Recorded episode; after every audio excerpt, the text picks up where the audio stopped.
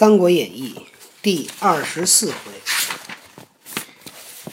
国贼行凶杀贵妃，皇叔败走投袁绍。孙乾见绍不肯发兵，只得星夜回小沛见玄德，据说此事。孙乾回来赶紧报告了。玄德大惊曰：“似此，如之奈何？这怎么办啊？”张飞曰：“兄长勿忧，曹兵远来，必然困乏。”趁其出至，先去劫寨，可破曹操。你看张飞就是一勇夫，怎么呢？这个上来就是打，以为自己谁都打得过，你知道吗？玄德曰：“素以汝为一勇夫耳。前者捉刘岱时，颇能用计。今献此策，益众兵法，乃从其言，分兵劫寨。”刘备说：“哎，都说你啊是一个勇夫。你看我刚才说他是勇夫。”前面捉刘岱的时候，你就能用计。现在又献了这么一招，这个这招不错，就准备听张飞的话。且说曹操引军往小沛来，正行间，狂风骤至，忽听一声响亮，将一面牙旗吹折，把一旗子给吹折了。操便令军军兵且住，聚众谋士问吉凶。这这个。牙旗折了是好是坏呀？荀彧曰：“风从何方来？吹折甚颜色旗。”说这风从哪方向来？把什么颜色的旗给吹吹坏了？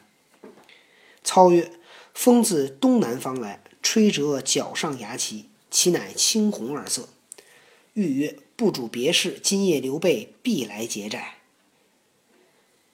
说风啊，东南方来的。把这个脚上的牙旗给吹断了，这旗子是青红两个颜色。荀彧说：“没别的事儿，今天晚上刘备来劫寨。”操点头。忽毛玠入见曰：“方才东南风起，吹折青牙青红牙旗一面，主公以为主何吉凶？您觉着是好是不好？”操曰：“公意若何？”你看曹操不说，问他。毛玠曰。余意以为今夜必主有人来劫寨。后人有诗叹曰：“欲劫地纣势孤穷，权杖分兵劫寨功。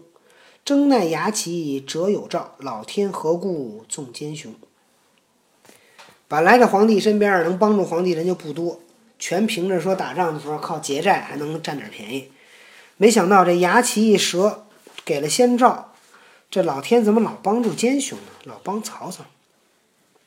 操曰：“天报应我，当即防之。老天告诉我的，这赶紧得预防。”遂分兵九队，只留一队向前虚扎营寨，余众八面埋伏。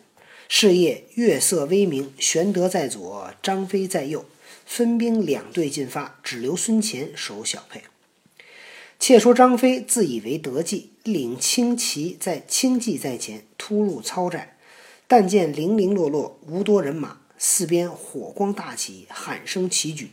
飞之中计急出寨外，正东张辽，正西许褚，正南于禁，正北李典，东南徐晃，西南乐进，东北夏侯惇，西北夏侯渊，八处军马杀来。你看曹操手底下多少大将，只要一般人都派不出来八个人，我问。张飞左冲右突，前遮后当，所领军兵原是曹操手下旧军，见势势已急，尽皆投降去了。飞正杀间，逢着徐晃大杀一阵，后面越进赶到，飞杀条血路突围而走，只有数十骑跟定，欲还小沛，去路已断，欲投徐州下邳，又恐曹军截住，寻思无路，只得望芒砀山而去。张飞，这个八处啊来打，那他哪打得过呀？跑了。却说玄德引军劫寨，将进寨门，忽然喊声大震，后面冲出一军，先劫去了一半人马。夏侯惇又到，怎么夏侯惇又来了？夏侯惇不是打打张飞去了吗？玄德突围而走，夏侯渊又从后赶来。哦，这哥俩追过来。玄德回顾，只有三十余骑跟随。急欲奔还小沛，早望见小沛城中火起，只得弃了小沛，欲投徐州下邳。又见曹军漫山塞野，截住去路。玄德自思无路可归，想袁绍有言：“倘不如意，可来相投。今不若战往依稀，别作良图。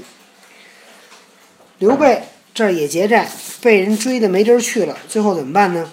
一想，袁绍不是说了可以投奔他吗？我投袁绍吧。遂往青州路而走，正逢李典拦住，玄德披马落荒望北而逃。李典鲁将从骑从骑去了。刘备碰上李典，又没办法跑。且说玄德披马投青州，日行三百里，奔至青州城下。城下叫门，门吏问了姓名，来报刺史。刺史乃袁绍长子袁谭。谭素敬玄德，闻之披马到来，即便开门相迎，接公接入公馆，细问其故。怎么了，皇叔？刘玄德备言兵败相投之意。刘备把这事儿说了，来投奔他。谭乃留玄德于馆驿中住下，发书报复袁绍，一面差本州人马护送玄德至平原界口。袁绍亲自引众出邺郡三十里迎接玄德。嚯，袁绍对刘备真好哎，出三十里迎接，这就很大面子。玄德拜谢，绍忙答礼曰：“昨为小儿抱病，有失救援，于心泱泱不安。”今幸得相见，大为平生可想之思。袁绍说：“昨天啊，因为小孩我的儿子生病，我还没救，心里边就不舒服。今天见到你，哎呀，觉得心里面很舒服。见到你，啊，没说。”玄德曰：“孤穷刘备久欲投于门下，奈机缘未遇。今为曹操所攻，妻子俱陷，想将军。”容纳四方之事，故不必羞惭，径来相投。望起收录，适当图报。少大喜，相待甚厚，同居冀州。刘备说：“说我呀，打了败仗了，就其实很久一直想投，我这势力很小，一直想投在你门下，一直没机会。今天被曹操打败，妻子都被都沦陷了。”我想你呢，能够容纳四方之事，我也不怕寒碜了，我就来投奔你，希望你能收留我，我一定会报答你的。袁绍把曹把刘备就收留了。且说曹操当夜娶了小沛，随即进兵攻徐州。糜竺、简雍手把不住，只得弃城而走。陈登陷了徐州，曹操大军入城，安民已毕，遂唤众谋士一取下邳，要去打下邳。啊！打不过呀。荀彧曰：“云长保护玄德妻小，死守此城，若不速取，恐为袁绍所窃。”荀彧说：“啊，云刘云长保着刘备的家小，守着下邳，要不赶紧打呀，怕袁绍就回来了。”操曰：“吾素爱云长武艺人才，欲得之以为己用，不若令人说之使降。”我呀，觉得关羽有本事，我呀想把他收留了，找个人去劝降吧。郭嘉曰：“云长义气深重，必不肯降。若使人说之，恐被其害。”云长这人很讲义气，一定不会投降的。你派人去说，去说服他呀，保不齐被他杀了。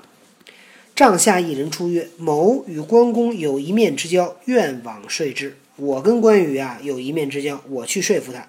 众视之，谁？张辽。对，乃张辽也。程昱曰：“文远虽与云长有旧，吾观此人非可以言辞说也。某有一计，使此人进退无路，然后用文远说之，彼必归丞相矣。”程昱说：“文远跟云长啊，虽然有这个旧的交情，但我看这个人啊，用话说不行。我有一个计策，让这个人啊没地儿去，然后。”文远再去说服他，肯定他能归顺了丞相。正是整窝窝整备窝弓射猛虎，安排香饵钓鳌鱼。未知其计若何？且听下文分解。